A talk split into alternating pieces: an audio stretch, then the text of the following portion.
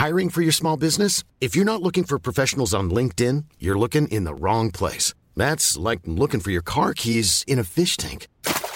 LinkedIn helps you hire professionals you can't find anywhere else, even those who aren't actively searching for a new job but might be open to the perfect role. In a given month, over 70% of LinkedIn users don't even visit other leading job sites. So start looking in the right place. With LinkedIn, you can hire professionals like a professional. Post your free job on linkedin.com slash people today.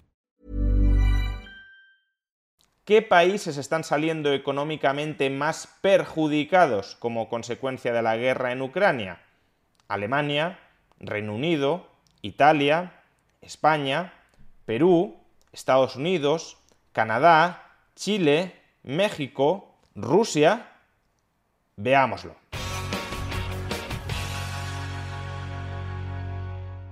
Los efectos económicos de la guerra en Ucrania ya están dejándose sentir en la economía mundial.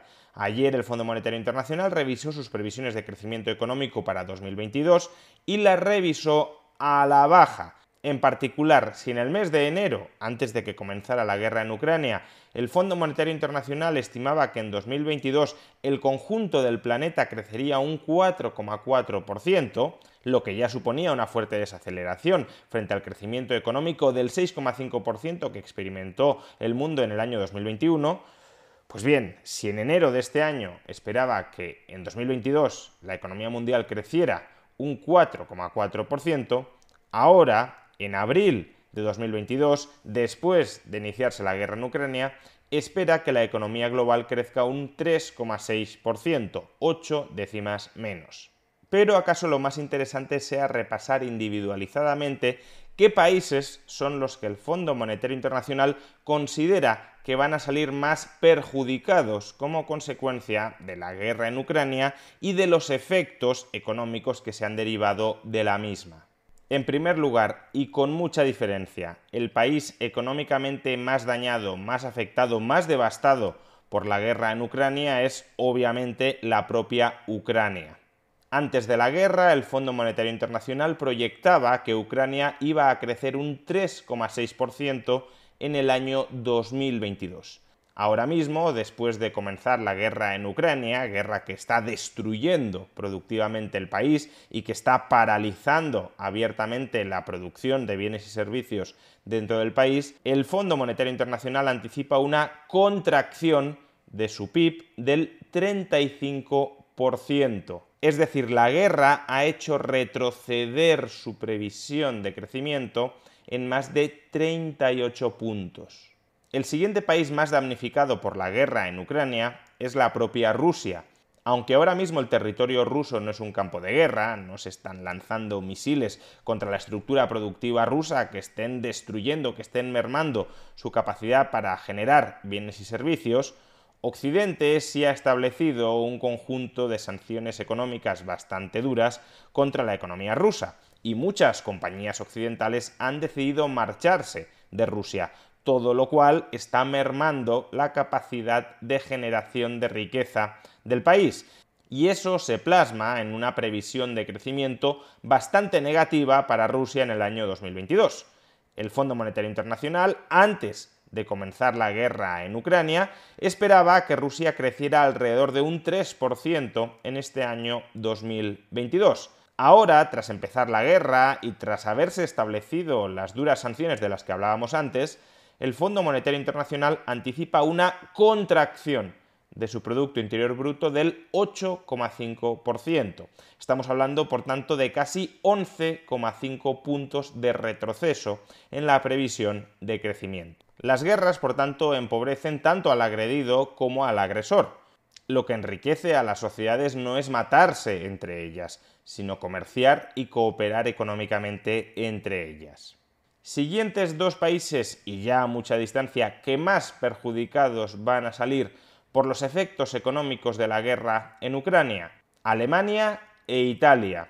El Fondo Monetario Internacional esperaba en el mes de enero de este año que ambas economías crecieran un 3,8%. Ahora, después de iniciarse la guerra en Ucrania y dado que son dos países económicamente muy dependientes de Rusia, tanto por la parte energética cuanto por la parte comercial, El Fondo Monetario Internacional espera que Italia crezca un 2,3% y Alemania un 2,1%. Estamos hablando, por tanto, de un retroceso de 1,5 puntos en el caso de Italia y de 1,7 puntos en las previsiones de crecimiento en el caso de Alemania. Más países perjudicados, Reino Unido y España. Antes de la guerra, el Fondo Monetario Internacional confiaba en que Reino Unido creciera un 4,7% en el año 2022 y España un 5,8% en este año. La razón de que las previsiones de crecimiento de España para 2022 fueran tan altas es que España fue una de las economías que más cayó en el año 2020 y que menos recuperó en el año 2021, y en consecuencia se anticipaba que en 2022 rebotara en mayor medida que el resto de economías. Pues bien, ya estamos viendo que como consecuencia de la guerra en Ucrania o como consecuencia de dinámicas internas, el crecimiento no será tan alto como se esperaba y por tanto tendremos que esperar todavía más a recuperar los niveles de PIB prepandemia. En particular, en el caso de Reino Unido, el Fondo Monetario Internacional espera que no crezca ya un 4,7%, sino un 3,7%. Y en el caso de España, ya no espera un crecimiento del 5,8%, sino del 4,8%. En ambos casos, el retroceso en la previsión de crecimiento como consecuencia de los efectos económicos de la guerra en Ucrania es de un punto de PIB. Comprobamos, por tanto, que las sanciones económicas que restringen el libre comercio entre dos áreas económicas empobrecen a todo el mundo, no solo al sancionado, sino también al que sanciona. Lo que enriquece a las sociedades no son las cortapisas, las restricciones al libre comercio y a la libre cooperación económica entre sociedades, sino precisamente ese libre comercio que permita aprovechar las mayores potencialidades de cada uno de los miembros de las distintas sociedades que estén comerciando y que estén cooperando económicamente. Y por último, ¿qué países se van a ver menos afectados económicamente como consecuencia de la guerra en Ucrania y de las sanciones que se han impuesto a Rusia como consecuencia de la invasión de su país vecino? Pues aquellos países que ya tuvieran una menor conexión económica con Rusia y Ucrania. Por ejemplo, Estados Unidos y Canadá. En el caso de Estados Unidos, el Fondo Monetario Internacional proyectaba que iba a crecer un 4% en el año 2022. Ahora, después de la invasión de Ucrania, proyecta que va a crecer un 3,7%, es decir, apenas tres décimas de retroceso en su previsión de crecimiento. Algo similar ocurre con Canadá. Antes de la guerra, el Fondo Monetario Internacional esperaba que Canadá fuera a crecer un 4,1% en 2022, ahora espera que crezca un 3,9%, apenas una reducción de dos décimas en su previsión de crecimiento. Y lo mismo podríamos decir de Hispanoamérica. En este caso, el Fondo Monetario Internacional ha revisado la previsión de crecimiento al alza. Se espera que este año 2022 Hispanoamérica crezca una décima más de lo que se anticipaba en el mes de enero, antes de comenzar la guerra en Ucrania. Ahora mismo se espera que crezca un 2,5% en el año 2022, mientras que en enero se anticipaba un crecimiento del 2,4%. Por consiguiente, en este caso no parece que la guerra en Ucrania haya tenido un efecto demasiado negativo sobre la economía de la región, si bien existen disparidades muy importantes entre los distintos países que la componen. En particular, el país cuyo crecimiento económico se ha revisado más al alza ha sido Colombia. El Fondo Monetario Internacional espera que Colombia crezca un 5,8% en el año 2022 frente al 3,8% que esperaba en el mes de enero, es decir, una revisión de dos puntos al alza. Argentina también experimenta una revisión importante al alza, se espera que crezca un 4% en el año 2022 frente a la anterior previsión de crecimiento del 2,5%. Y en menor medida también se revisa al alza el crecimiento de Brasil desde el 0,3% al 0,8%. ¿Y quiénes son los farolillos rojos de la región? ¿Cuáles son los países hispanoamericanos cuya previsión de crecimiento se ha revisado más intensamente a la baja? En primer lugar, México. El Fondo Monetario Internacional esperaba en enero que creciera un 2,8% en el conjunto del año y ahora, en abril, espera que crezca un 2%, una revisión a la baja de su crecimiento económico del 0,8%.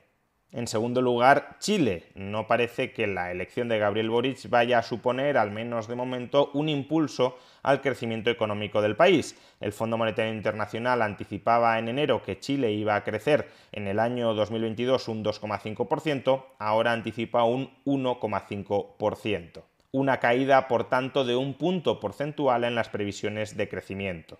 Y por último, el país cuya previsión de crecimiento se revisa más a la baja dentro de Hispanoamérica es Perú.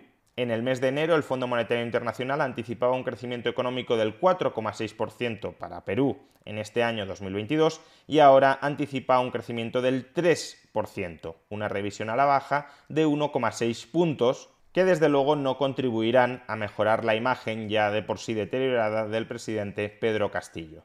En definitiva, y como podemos observar en estas revisiones de crecimiento generalizadamente a la baja después de la guerra en Ucrania, las guerras empobrecen y empobrecen tanto más cuanto más cerca esté económicamente uno del epicentro de la guerra.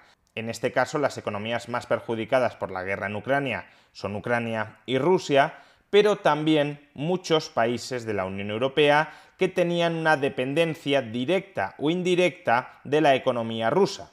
En cambio, los países menos afectados, como Estados Unidos, son aquellos que tenían menores lazos económicos con Rusia y que por tanto se ven indirectamente menos afectados por los perjuicios económicos de la guerra. De ahí que cuanto más se prolongue la invasión de Ucrania por parte de Rusia, cuanto más se prolongue el conflicto militar, más se empobrecerán ellos y más nos empobreceremos nosotros.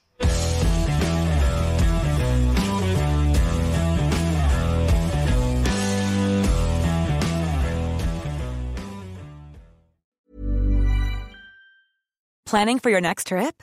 Elevate your travel style with Quince. Quince has all the jet setting essentials you'll want for your next getaway, like European linen, premium luggage options, buttery soft Italian leather bags, and so much more and is all priced at 50 to 80% less than similar brands.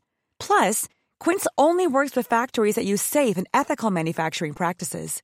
Pack your bags with high-quality essentials you'll be wearing for vacations to come with Quince. Go to quince.com/pack for free shipping and 365-day returns.